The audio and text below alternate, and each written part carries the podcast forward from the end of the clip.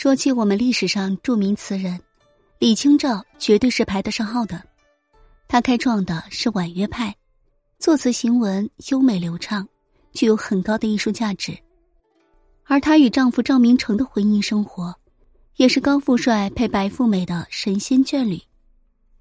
李清照是宋代大词人，杰出的文学才华让人叹为观止。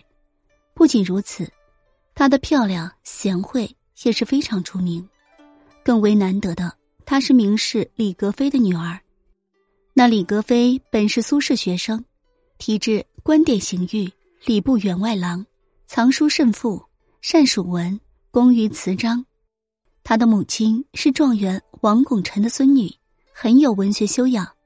李清照的少年时期随父亲生活于汴京，优雅的生活环境，特别是京都的繁华景胜，激发了李清照的创作热情。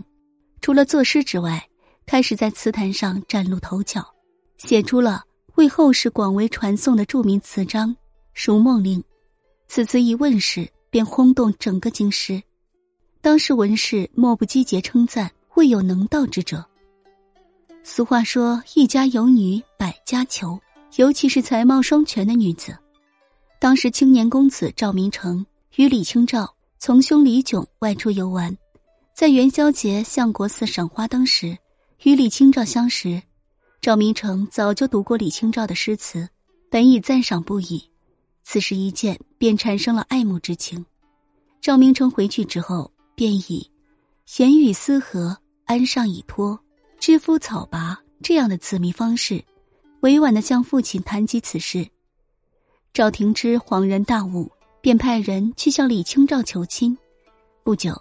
赵明诚便如愿的抱得美人归，虽然也是父母之命、媒妁之言，但毕竟这是赵明诚主动提出的，因此婚后的生活更是让人羡慕、嫉妒、恨呐。因为赵明诚是一位翩翩公子，酷好书画，尤其擅长金石鉴赏。他的父亲官至宰相，也是官宦世家、书香门第，这真是白富美遇到了高富帅。从此二人门当户对，情投意合，意趣相投，时常诗词唱和，共同研究金石书画，有着说不尽的喜悦。平平淡淡也是真，婚姻就是和有感觉的人在一起生活，如此再苦也感觉不到苦。